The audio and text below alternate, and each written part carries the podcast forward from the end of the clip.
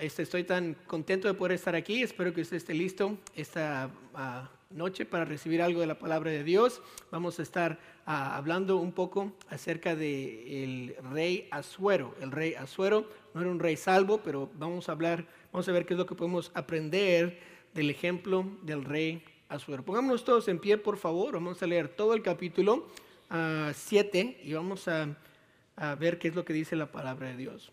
Siga con sus vistas mientras yo, ah, mientras yo este, leo en voz alta. Dice, fue pues el rey con Amán al banquete de la reina Esther. Y en el segundo día, mientras bebían vino, dijo el rey a Esther, ¿cuál es tu petición, reina Esther? Y te será concedida. ¿Cuál es tu demanda? Aunque sea la mitad del reino, te será otorgada. Entonces la reina Esther respondió y dijo, oh rey, si he, llegado, si he hallado gracia en tus ojos, y si el rey place, me dada mi vida por mi petición y mi pueblo por mi demanda. Porque hemos sido vendidos, yo y mi pueblo, para ser destruidos, para, ser muertos y exterminados. Si para siervos y siervas fuéramos vendidos, me callaría, pero, pero nuestra muerte sería para el rey un daño irreparable. Respondió el rey Asuero y dijo a la reina Esther, ¿quién es y dónde está el que ha ensoberbecido su corazón para hacer esto? Esther dijo, el enemigo y adversario es, este malvado Amán. Entonces se turbó Amán delante del rey y de la reina. Luego el rey se levantó del, ah, del, banquete encendido en ira y se fue al huerto del palacio y se quedó Amán para suplicarle a la reina Esther por su vida porque vio que estaba resuelto para, para él el mal de parte del rey. Después el rey volvió y el, ah, del huerto del palacio al aposento del banquete, y Amán había caído sobre el lecho en que estaba Esther. Entonces dijo el rey, ¿querrás también violar a la reina en mi propia casa? Al proferir el rey esa palabra, le cubrieron el rostro a Amán. Y dijo a Arbona, uno de los eunucos que servían al rey, he aquí, en casa de Amán, la horca de 50 codos de altura que hizo Amán para Mardoqueo, el cual había hablado bien por el rey. Entonces el rey dijo, colgadlo en ella. Así colgaron a Amán en la horca que él había hecho preparar para Mardoqueo y se apaciguó la ira del rey. Esta noche vamos a aprender algo del rey Asuero y sus decisiones. Vamos a orar. Señor, bendice ahora estos tiempos que tenemos juntos en tu palabra. Te pido que tú estés con mi boca, con mi mente. Ayúdame a solo decir lo que tú quieres que yo diga y ser de edificación. Te pido también que estés con nuestros pastores, darles ah, fuerzas en estos tiempos, ayúdales a regresar con ánimo y listos para otra temporada de ministerio. Señor, te pido todo esto en el nombre de Cristo. Amén. Gracias, por tomar su asiento. Nuestras decisiones ah, nos llevan siempre a un destino. En este capítulo que acabamos de leer, leemos el destino de las decisiones de Asuero. Ah, si, seguimos leyendo en el capítulo 8, también vamos a ver cómo que la historia continúa. No se acaba nada más en la muerte de Amán, que es uno de, de, de las personas más confiadas del rey Asuero, sino continúa en una guerra civil. El rey le suplica, eh, perdón, Esther le suplica al rey Asuero que revoque el decreto, que quite ese mandamiento, que haga algo para que su pueblo pueda vivir. Amán Ah, perdón, ah, si se acuerdan las leyes de los medas y los persas, el rey Azuero no podía hacer eso. Ella, él le recuerda a la reina, ya cuando algo es sellado con mi anillo, ya no se puede revocar, ya no puedo cambiar las leyes, ya se ha dicho, ya se va a hacer. Pero podemos ah, hacer otra cosa, podemos dar otro decreto para que les dé permiso a los judíos a defenderse y a poder que ellos maten a los que quieren matarlos a ellos. Y en vez de tener paz en el reino, ahora tienen una guerra civil por las decisiones del rey Asuero. ¿Se acuerdan la historia de Daniel y Darío y los leones? El rey Darío tampoco puede revocar el decreto que escribió, ¿verdad? Eh, cuando se da cuenta que Daniel va a, ser, echado al foso de los leones por su decreto, él dice, no puedo hacer nada, mis manos están atadas, he sellado el decreto. Ah, ahora, para tenerlo en contexto, Asuero fue el papá de Darío. Entonces Darío fue el rey después del rey Asuero. Daniel 9.1 dice, en el año primero de Darío, hijo de Asuero. Entonces, en estos tiempos, Daniel estaba vivo, los tres hebreos estaban vivos, Sadrach, Mesach y Abednego, y Asuero era el primer, rey, uno primer rey de los medas y los persas que estaba ahí en Babilonia. El rey Asuero ahora en su reino va a tener una guerra civil y todo fue culpa de él. Él tomó la decisión, su sello fue el que selló ese decreto ah, y tiene también a su reina bien entristecida. E, ella es su esposa, ahora Ah, está mal con el reino, está mal con su esposa y, el pueblo de su esposa va a, ser, va a sufrir, va a estar en guerra. En vez de él mejorar el reino por sus decisiones, lo está destruyendo por sus mismas decisiones. El rey Azuero tomó una mala decisión que le llevó a un destino que no fue favorable.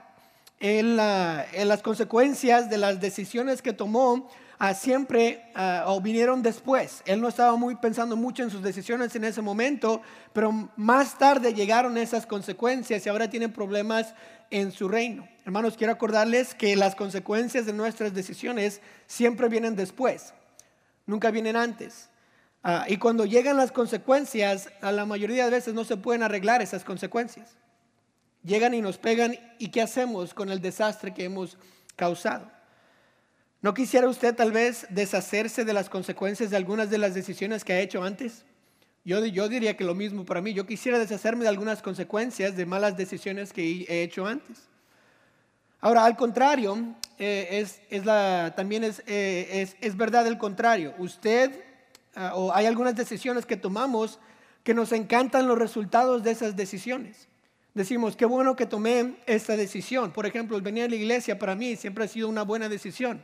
No sé cuántas veces ustedes, usted ha venido a la iglesia, tal vez desanimado, tal vez enojado, tal vez peleado, llega a la iglesia, sale de la iglesia como que nada pasó. Como que, bueno, el problema que tenía antes ya no importa tanto. Estoy, acabo de pasar un tiempo en la iglesia con los hermanos. Ah, qué bonito fue venir a la iglesia. Ah, el perdonar, siempre, siempre, esa decisión de perdonar siempre trae un buen resultado. Siempre me, me da me da gozo, me da paz en mí cuando yo decido perdonar. Si usted es un joven y ha decidido ir a West Coast Baptist College, yo no he, yo no he escuchado ningún hombre o, mujer piadosa que ha ido a West Coast Baptist College que ha dicho, qué desperdicio de tiempo fue ir. Siempre, siempre dicen, ah, me encantó el año que estuve ahí, o, esos cuatro años fueron los mejores cuatro años de mi vida. Ah, el dejar de tomar, el dejar de fumar, el dejar cualquier vicio, esas decisiones siempre te dan un buen resultado. Y en contrario, nos encantan los resultados de las buenas decisiones. Pero también nuestras malas decisiones traen consecuencias que a veces decimos, ah, ojalá no hubiera hecho esa decisión. ¿Por qué tomé esa decisión tan a la ligera? Entonces yo quisiera tomar buenas decisiones. ¿Qué tal usted? Yo también quisiera tomar esas. También quisiera saber cómo no tomar malas decisiones. Si yo quiero mi vida que dure bien, que no tenga muchas consecuencias, malas consecuencias en el futuro, pues yo quisiera saber cómo no tomar malas decisiones. Leímos al principio, ah, en, el, capítulo 7, las consecuencias de las malas decisiones del rey Asuero. Ahora, antes de saber cómo no tomar malas decisiones, necesitamos saber, pues, qué es lo que hizo el rey Asuero, qué decisiones tomó para que tuviera estas consecuencias. Y lo que vamos a hacer el día de hoy, vamos a regresar al capítulo 3 del, del libro de Esther y vamos a ver los tres errores en la decisión del rey Azuero, para que usted y yo no los cometamos. Para que cuando venga tiempos de decisión en nuestra vida podamos decir, yo voy a tomar la decisión correcta. No voy a dejar que lo que me está pasando, las situaciones o, lo, que, lo que me está ah, impidiendo el pensar bien, que me afecte en la manera que voy a tomar esta decisión. Yo quiero tomar buenas decisiones. Note lo que podemos aprender del rey Azuero. Su primer error se encuentra en el capítulo 3, versículo 1. Y el primer error del rey Azuero es que se enfocó en lo equivocado. Se enfocó en lo equivocado. Note el capítulo 3, versículo 1. Dice, después de estas cosas, el rey Azuero engrandeció a Amán, hijo de Amadeta, Agageo, y lo honró y puso su silla sobre todos los príncipes que estaban con él. Perdón. Amán. Nosotros asumimos que él era un buen trabajador, un hombre productivo, alguien que tomaba su trabajo en serio. y que al rey Azuero ver lo que Amán estaba haciendo, hablamos la semana pasada, probablemente le dio esta posición porque era un buen trabajador, era un hombre que hacía lo que se le pedía y tal vez eh, él era un buen organizador. No, no sabemos exactamente qué era, pero también vimos la semana pasada que Amán era un hombre orgulloso. Y el orgullo fue lo que, la, la gran falla de Amán. Ahora, Azuero se enfocó tal vez en qué tan productivo era Amán, qué tanto él hacía por el reino, qué tanta personalidad tenía, en vez de enfocarse en el carácter de Amán. ¿Quién era él? ¿Qué estaba en el corazón de Amán? ¿Cómo pensaba él? ¿Cómo hacía sus decisiones? Nada más se enfocó en lo externo, no se enfocó en lo interno que era Amán. El ser una persona orgullosa siempre trae destrucción. Y si el rey hubiera reconocido que Amán era orgulloso, hubiera dicho, tal vez a él no lo pongo en esta posición, porque después de la, del orgullo viene la destrucción. Proverbios 16, 18, antes del quebrantamiento es la soberbia y antes de la caída la altivez de espíritu. Entonces, como cristianos, el orgullo sabemos que no es algo que debemos de tener como cualidad y Amán lo tenía y Azuero como que dijo, bueno, no importa. Tal vez no se dio cuenta de que este hombre iba a ser una destrucción para su reino.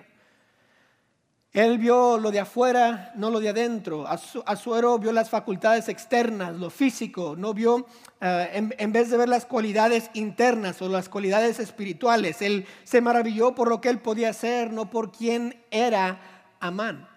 Y ese fue eh, eh, el enfoque de, de Azuero, fue en lo equivocado. Es fácil ver el exterior y enfocarse en el exterior pero el interior es lo más importante.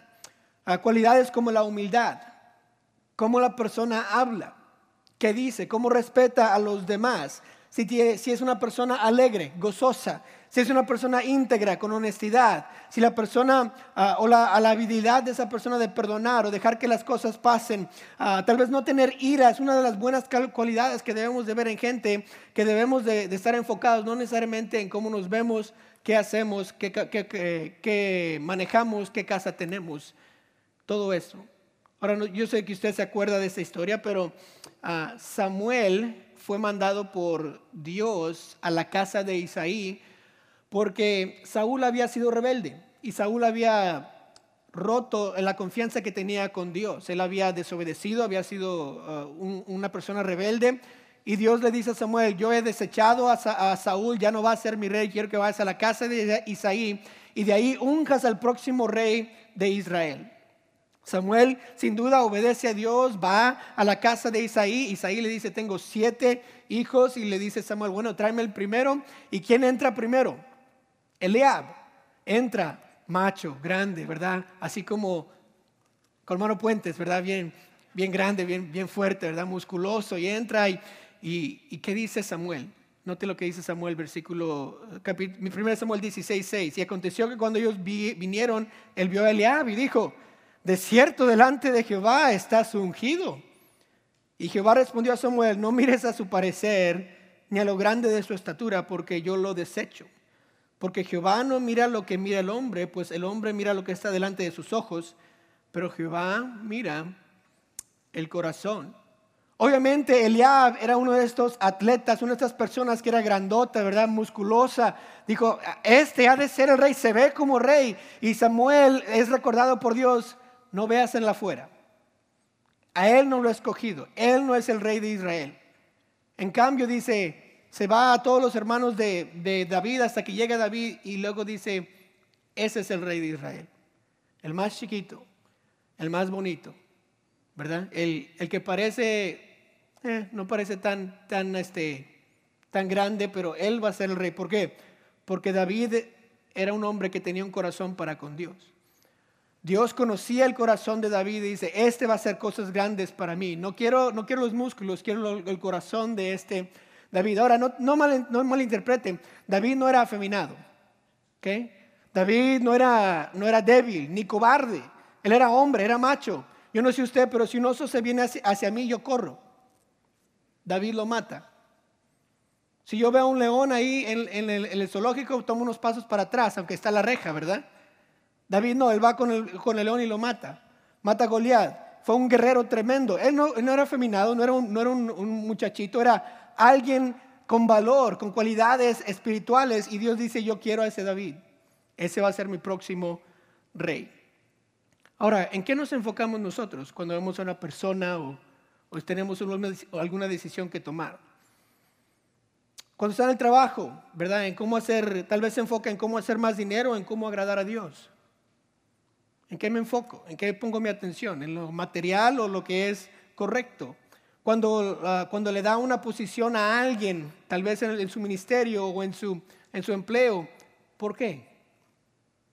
¿Tienen buenas cualidades o, nada más porque son buenos trabajadores? Es mucho más importante el enfocarse en el interior primero y no en el exterior.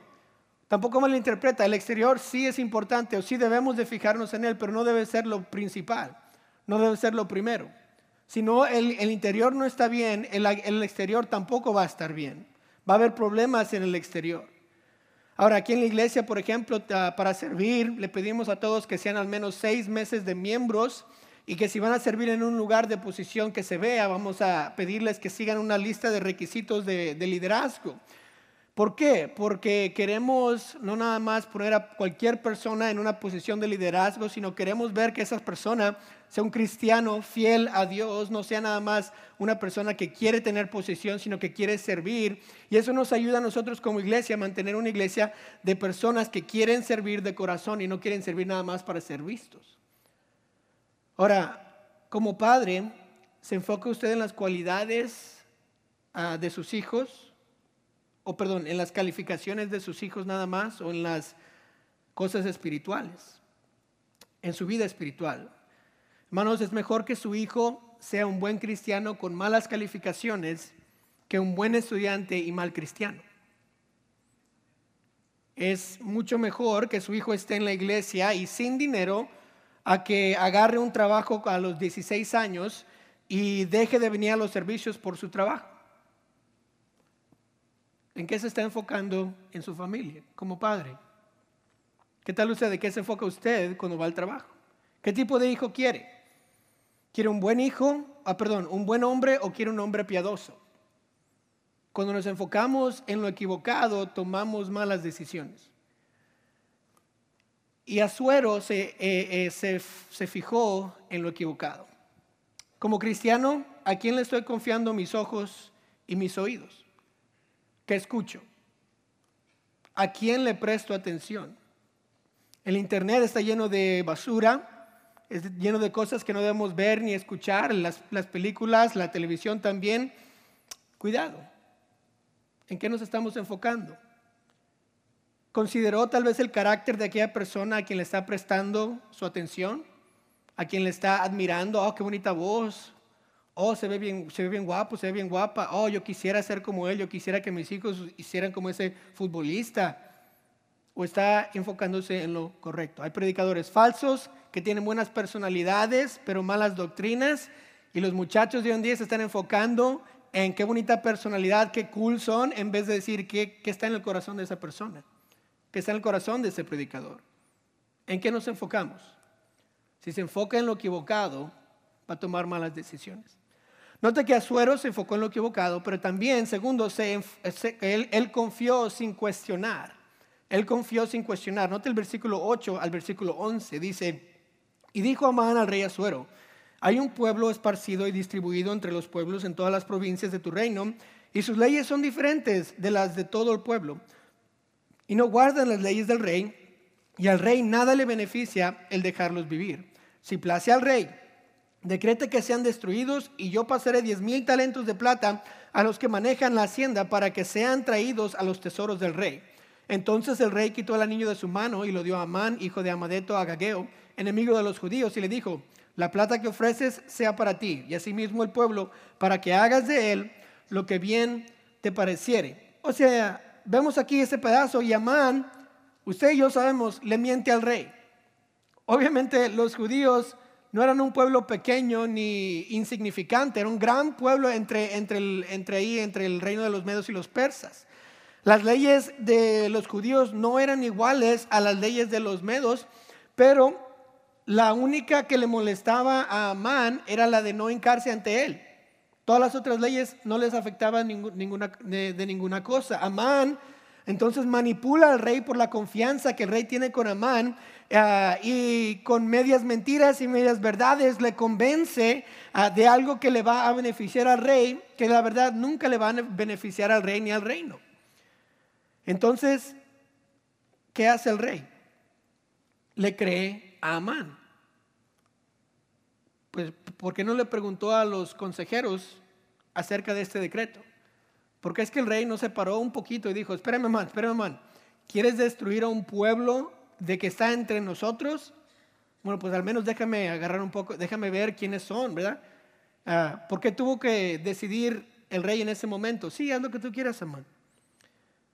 El rey pudo haber estado pensando tal vez, ese pueblo no lo quiero si van a estar causando problemas. Si son poquitos, pues no afectará mucho.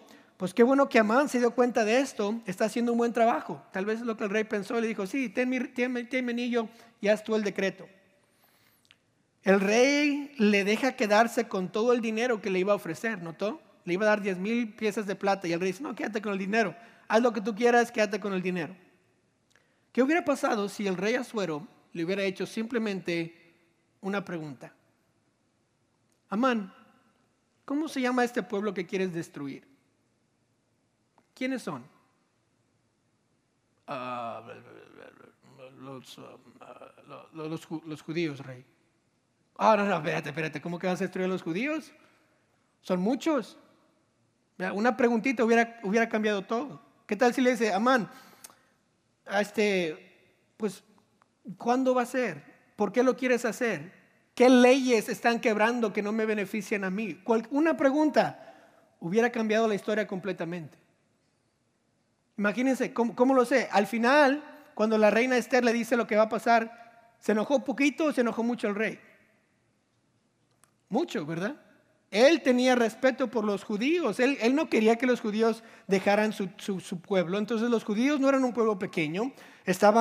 Ah, estaban en el gobierno. Ah, hablamos de Daniel y los tres hebreos. Estaban, eran parte del gobierno. Estaban inculcados ya en la cultura Ah, de, los medos y los persas, estaban entre las ciudades, no eran insignificantes. ¿Qué tal otra pregunta? Amán, ¿qué ha hecho este pueblo para, ser, para merecer ser destruidos? ¿Qué pecado han cometido? ¿Qué ley han quebrado? Para que todos merezcan la muerte. Pues tal vez Amán hubiera dicho, pues solo es que, es que uno no se inclina ante mí. Al rey le hubiera dicho, Amán, ¿uno de veras? ¿Estás enojado porque uno no se hinca ante ti? Mátalo ya, porque vas a matar a todo el pueblo. Imagínense una pregunta. Acuérdese que Amán no le puso mano a Mardoqueo porque era judío. La Biblia nos lo dice en el versículo 6, no Esther 3:6, pero tuvo en poco poner mano en Mardoqueo solamente, pues ya le habían declarado cuál era el pueblo de Mardoqueo. Entonces Amán le tenía miedo a los judíos, no sabía que los judíos hacían esto y no quería comenzar una, una revolución tal vez.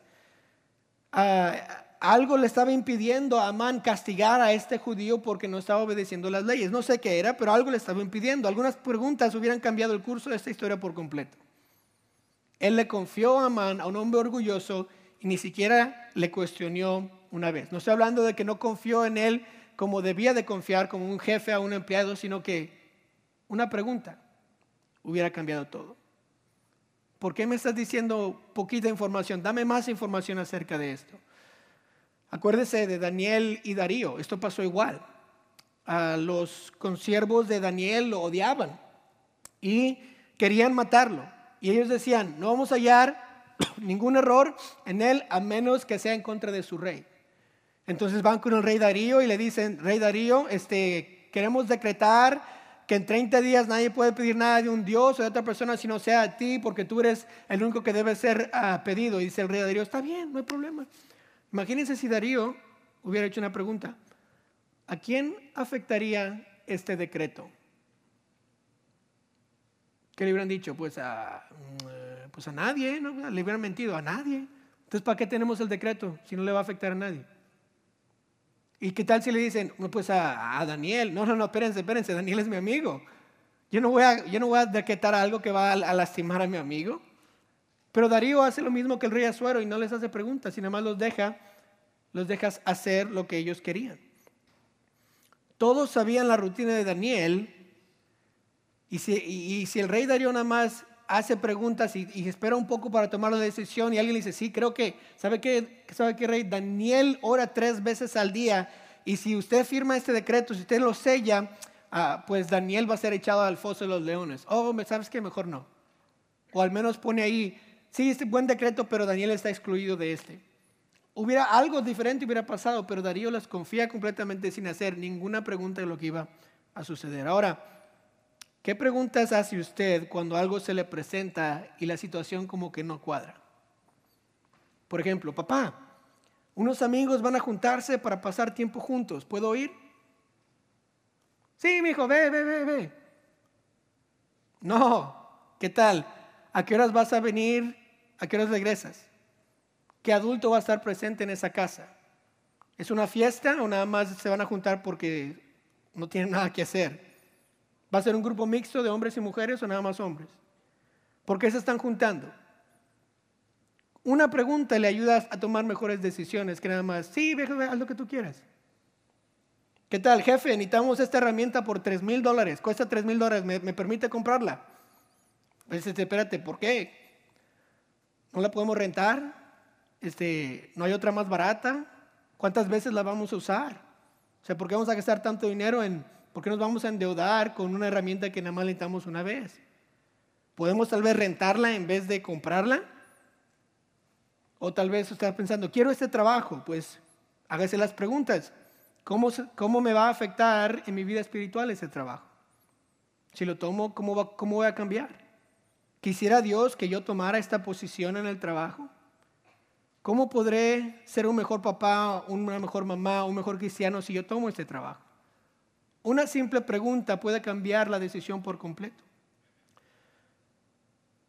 El simple hecho de hacer unas preguntas puede cambiar el curso de mi destino. No hay nada malo con confiar en algo o en alguien, pero tengo que hacer preguntas, tengo que saber que, lo que está, lo que está es que esta decisión es la mejor decisión para mí. Y a veces alguien me quiere estafar y a veces me quieren mentir y a veces de buenas intenciones me están ah, sugiriendo algo malo. A veces no lo están haciendo adrede, pero yo haciendo preguntas me evita tomar una mala decisión.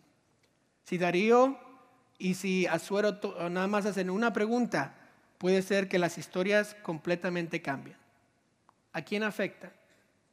¿Por qué queremos hacer? ¿Cuántas leyes han, roto estos, este pueblo? ¿Qué pueblo era? Una pregunta pudo haber cambiado. Entonces, vemos ahorita dos errores. Se enfocó en lo equivocado.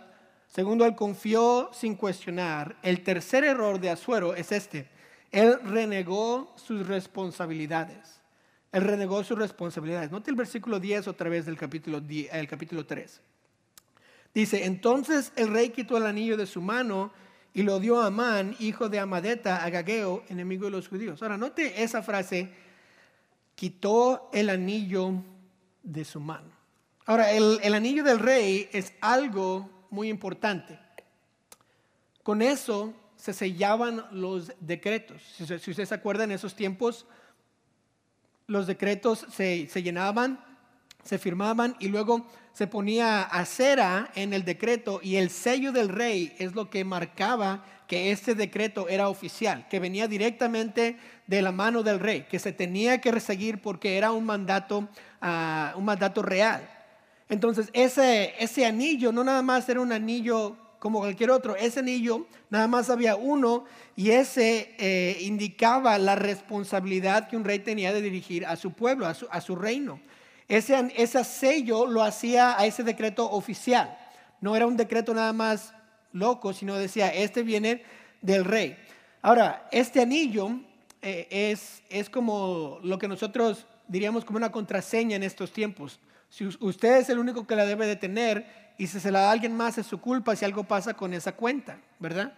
Entonces, yo tengo mi propia contraseña para todas mis cuentas bancarias, no se la voy a dar a cualquier persona. Esa es, esa es mi responsabilidad.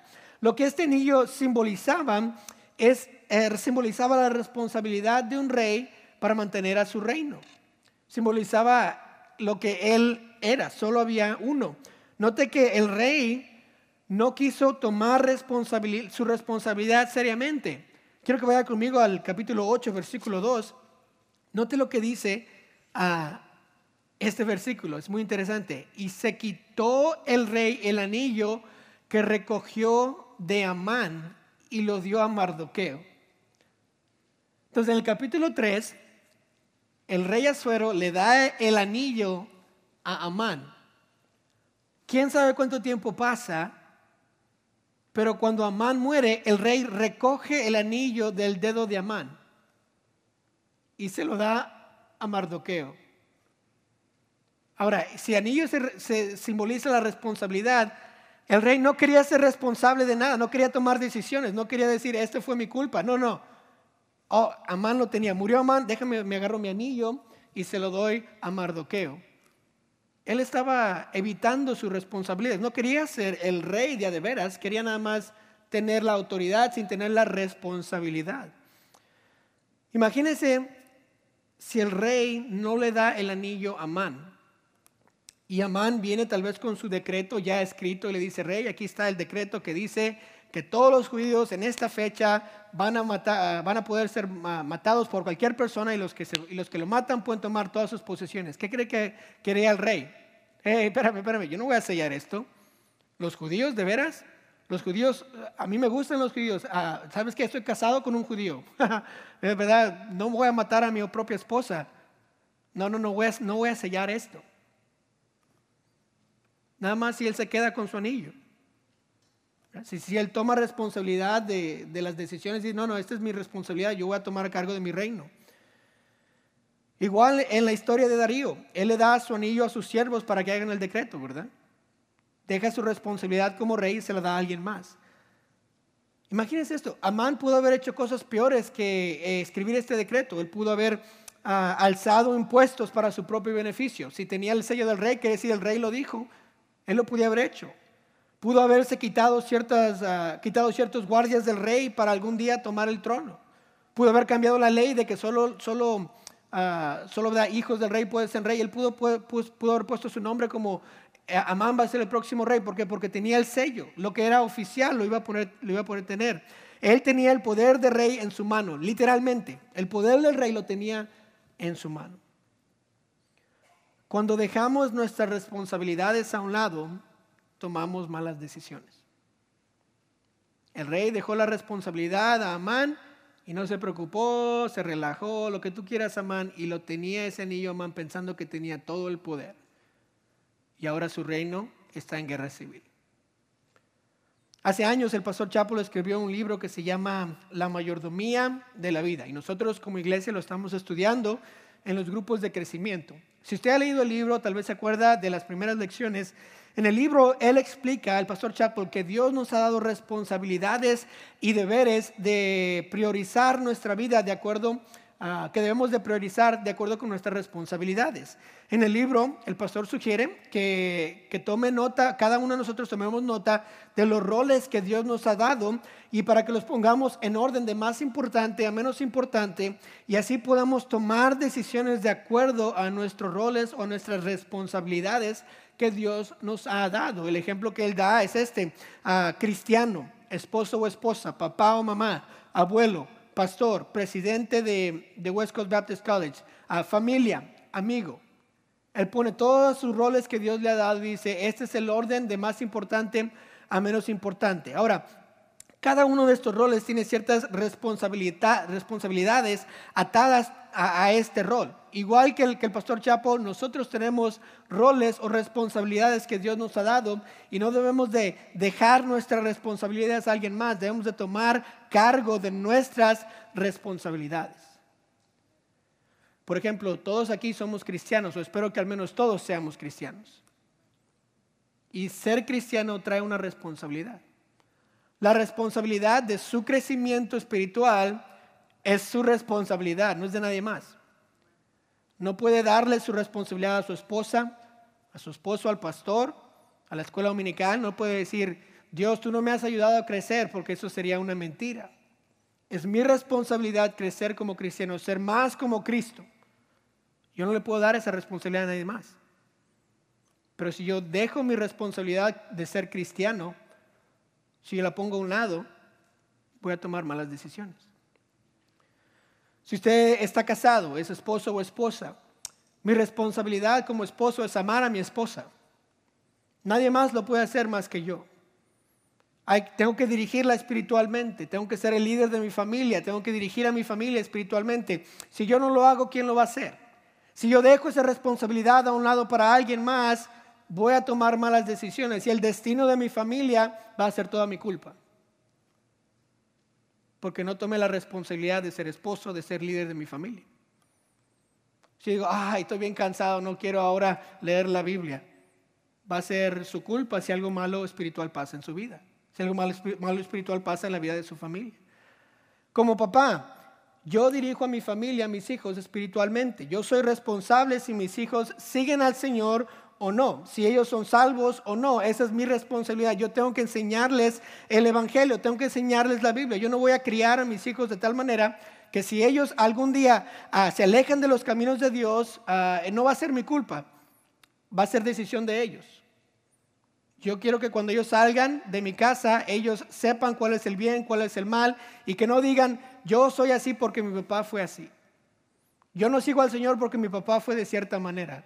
Ellos, si toman decisiones, van a tomar sus decisiones, pero yo, mi responsabilidad va a ser, ellos van a saber qué es lo correcto, van a saber cómo, hay, cómo se puede seguir a Dios y que seguir a Dios es la mejor vida del mundo. Y si ellos deciden otra cosa, que deciden otra cosa, pero no va a ser mi culpa. Yo voy a enseñarles la Biblia, voy a enseñarles, voy a dirigir a mi familia espiritualmente. En el trabajo, ¿cuál es mi posición? ¿Qué debo de hacer? ¿De qué soy responsable? Si algo en mi área no funciona, es mi culpa, porque es mi responsabilidad. Yo no voy a darle mi responsabilidad a alguien más o culpar a alguien más por lo que está pasando en, mi área. ¿Por qué? Porque yo soy responsable. No puede culpar a otros por lo que no funcionó en su área. Es su responsabilidad, es mi responsabilidad. ¿Quiere tomar buenas decisiones? Tienes, entonces tome su responsabilidad seriamente. Todo depende de usted. No le dé su responsabilidad a nadie más. No diga, quiero que mis hijos escojan. Si tienen 10 años, no pueden escoger. Mi responsabilidad es guiarles, enseñarles. No quiero forzarles a venir a la iglesia. Ellos van a venir a la iglesia porque son mis hijos. Y es mi responsabilidad creerlos. Criarlos, perdón. Ellos van a venir. En el trabajo, yo voy a ser responsable por todo lo que se me da. Yo no voy a ver a nadie más y decirles, ah, fue su falta, es que los que están debajo de mí no saben qué hacer las cosas. No, es mi culpa. Si es mi área, si yo soy el director de cierta área, es, es, mi, es mi, problema porque pues, yo soy responsable. Como cristiano, yo soy responsable por mi vida cristiana. No es responsabilidad, el querido esposo, eh, de su esposa guiar a la familia espiritualmente, es responsabilidad del esposo, del, del papá. Si el papá no es cristiano, hermana, usted tome, tome la responsabilidad de guiar a sus hijos espiritualmente. No es responsabilidad de la iglesia criar a sus hijos. Es responsabilidad de los padres criar a sus hijos. No es responsabilidad del pastor cuidar de nuestra vida espiritual. Es nuestra responsabilidad cuidar de nuestra vida espiritual. Nosotros es lo que escuchamos la palabra, la palabra de Dios y decidimos hacer lo que Dios nos está tocando el corazón. Tomemos, hermanos, responsabilidad por lo que Dios nos ha dado. Somos cristianos, tal vez casados, padres, estamos en el trabajo, somos amigos. Cualquiera que sea el, rol que Dios nos ha dado, cualquier responsabilidad que Dios nos ha dado, no la dejemos a un lado. Tomémosla. ¿Por qué? Porque no quiero tomar malas decisiones. No quiero llegar a un destino que diga, ay, ¿por qué hice eso? Quiero llegar a un resultado que diga, qué bueno que tomé esa decisión hace años. Mark ¿quiere tomar buenas decisiones? Yo sí. Entonces hay que enfocarnos en lo correcto, lo que Dios ve, lo espiritual, no lo externo, no lo que es muy, muy bonito por fuera, sino lo que está adentro. ¿Quiere, hacer, ¿Quiere tomar buenas decisiones? Pues haga preguntas acerca del tema. Si no hay mucha información, no tome las decisiones rápido.